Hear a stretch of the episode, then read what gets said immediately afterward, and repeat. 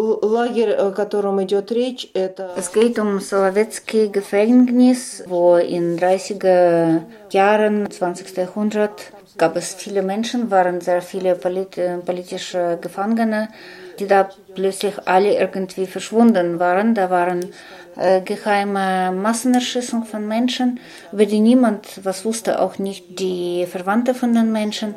Und nach der Perestroika hat man angefangen, eine große Arbeit, vor allem Memorial, um diese Geschichte aufzudecken und äh, zu finden, wo sind eigentlich diese erschossenen Leute. История этого, этих уничтоженных людей по, после, после их расстрела, она как бы претерпевала несколько... Also in sowjetischer Zeit war nicht bekannt über diese Menschen und die Geschichte von diesen Menschen wurde von, aus Angst auch von Verwandten verschwiegen.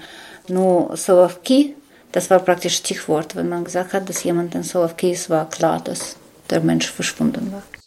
Или говорили просто слово «соловки», и понятно было, о чем идет речь. Или какие-то были версии, легенда о затопленной барже. Первый этап – это полная неизвестность о том, что случилось с этими людьми. Э, also äh, nach der Perestroika gab es nächste Etappe, wo die, Etappe, wo die Menschen und auch die, in, in Memorial haben gesucht, diese Grab und äh, physisch gesucht, einfach auf dem Land und auch in den Archiven von KGB. Und dann, äh, dritte Etappe, äh, Ende 90er Jahre, hm, dieser Platz wurde einfach gefunden. Wo die alle lagen.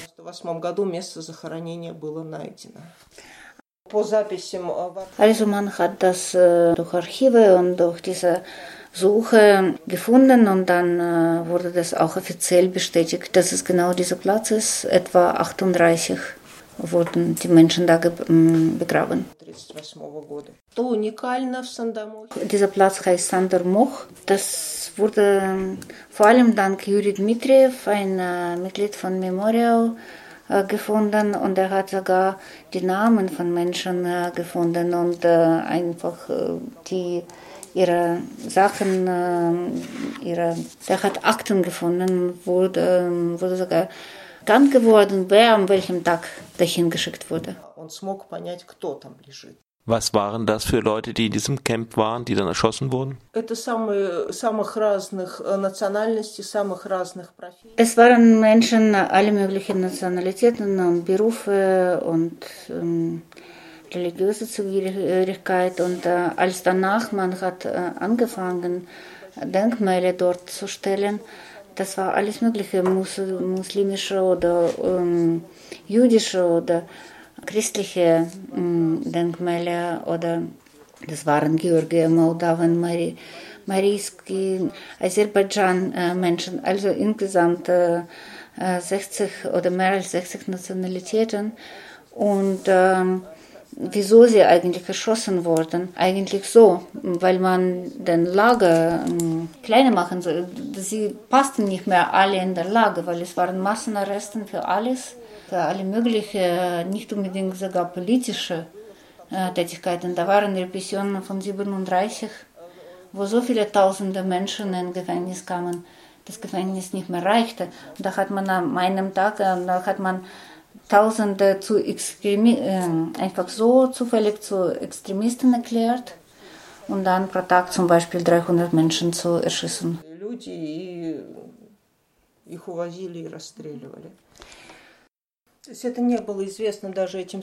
Und die Gefangenen selbst wussten natürlich auch nicht von diesen Prozeduren. Die hatten zum Beispiel drei Jahre Gefängnis oder fünf Jahre Gefängnis in bestimmter Zeit.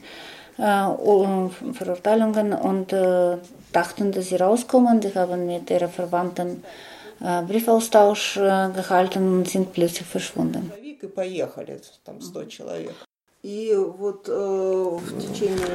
Etwa zwölf Jahren, seit zwölf Jahren ist es äh, am 5. August immer äh, eine Zeremonie da, wo kommen die Vertreter von verschiedenen Ex-Sowjetrepubliken oder verschiedenen Ethnien, auch von verschiedenen Ländern, von äh, Polen, auch von Deutschland war, das sind auch offizielle Vertreter von deutschen Konsulat war Menschen da auch. Und äh, man legt Blumen, man bedenkt die mhm. erschossenen Menschen. Und bis heute ist das schwierig zusammenzubringen für zum Beispiel Karelien. Naja, mhm. wir haben hier Belamor-Kanal, diese äh, Epochenbau von Sowjetunion und äh, gleichzeitig äh, passierten solche Sachen. Und bis heute ist ein Widerspruch für einen Teil der Bevölkerung. Es gab auch früher schon äh, irgendwie Unmut wegen dieser Begrabung und dieser Vergangenheitbewältigung. Das war ein Denkmal, äh, wo stand und das wurde offiziell von Karelien äh, Regierung bewilligt dass hier in diesem Platz wurde um 7128 ähm, unschuldige Menschen umgebracht durch äh, NKWD und diese durch NKWD wurde vernichtet von jemandem, niemand weiß. Mhm. Wer, hat, wer es Mörder, äh, wurde weg, weggestrichen von dem Denkmal. Wie geht heute das offizielle Russland damit um? Die letzte Etappe ist wahrscheinlich in 2014 angefangen, als äh, die ukrainische Delegation ist nicht mehr gekommen und dann die Regierung von Karelien seit weniger und weniger teilgenommen hat, wobei früher wurde wirklich unterstützt von karelischer äh, lokale Verwaltung. Jetzt ist das äh, seit 2016 mindestens, die nehmen überhaupt keinen Teil, äh, unterhalten diese Begräbnisstätte überhaupt nicht mehr, unterstützt das überhaupt nicht. Die Mannwachen sind äh, entweder, die sind nicht direkt verboten, aber die werden immer gekürzt. Manchmal äh, werden Mikros ausgeschaltet, wenn man spricht. Eigentlich spricht man gar nicht mehr, sondern man darf nur an dem Tag zu dieser Denkmäler vorbeikommen. Und ähm, das Wichtigste gegen den ähm, Hauptaktivist von diesem Memorial, Juri Dmitriev, gegen ihn wurde ein kriminelles Gerichtsverfahren angefangen seit drei Jahren und äh, eh, er wurde dann beschuldigt natürlich wegen was anderes, wegen eh, äh, sexueller Tat, das mhm. überhaupt nicht bewiesen ist äh, eh, und einfach ganz klar eine zugeschriebene kriminelle Tat ist. Es gab ein Gerichtsverfahren 2016 bis 2018 und am Ende wurde diese Beschuldigung weggenommen. Er ist frei äh, geworden, weil es war ganz klar, dass es falsifiziert. Da waren durch Gericht bewiesen, dass er unschuldig ist in dieser Sache.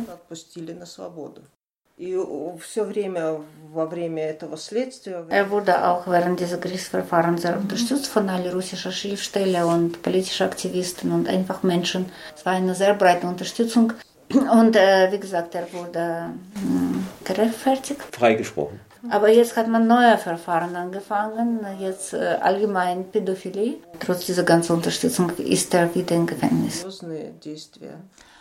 Это, это более жесткое обвинение, оно идет уже закрытое, как э, чтобы не нарушать дальше. И э, при этом, э, при этом продолжается Trotz all dieser Repressalien, es gibt ziemlich breite gesellschaftliche Bewegung. äh, Die Menschen kommen immer noch, Journalisten, Lehrer, auch internationale Delegationen, die aber keine Rede mehr äh, da halten, sondern kommen und legen Blumen auf die Steine. Ein Beispiel von dieser breiten Unterstützung, dass Studenten von einer Filmschule zum Beispiel haben 17 Namen ausgewählt und über diese Menschen Recherche gemacht. То есть опять как бы вот память о нем, чтобы жила.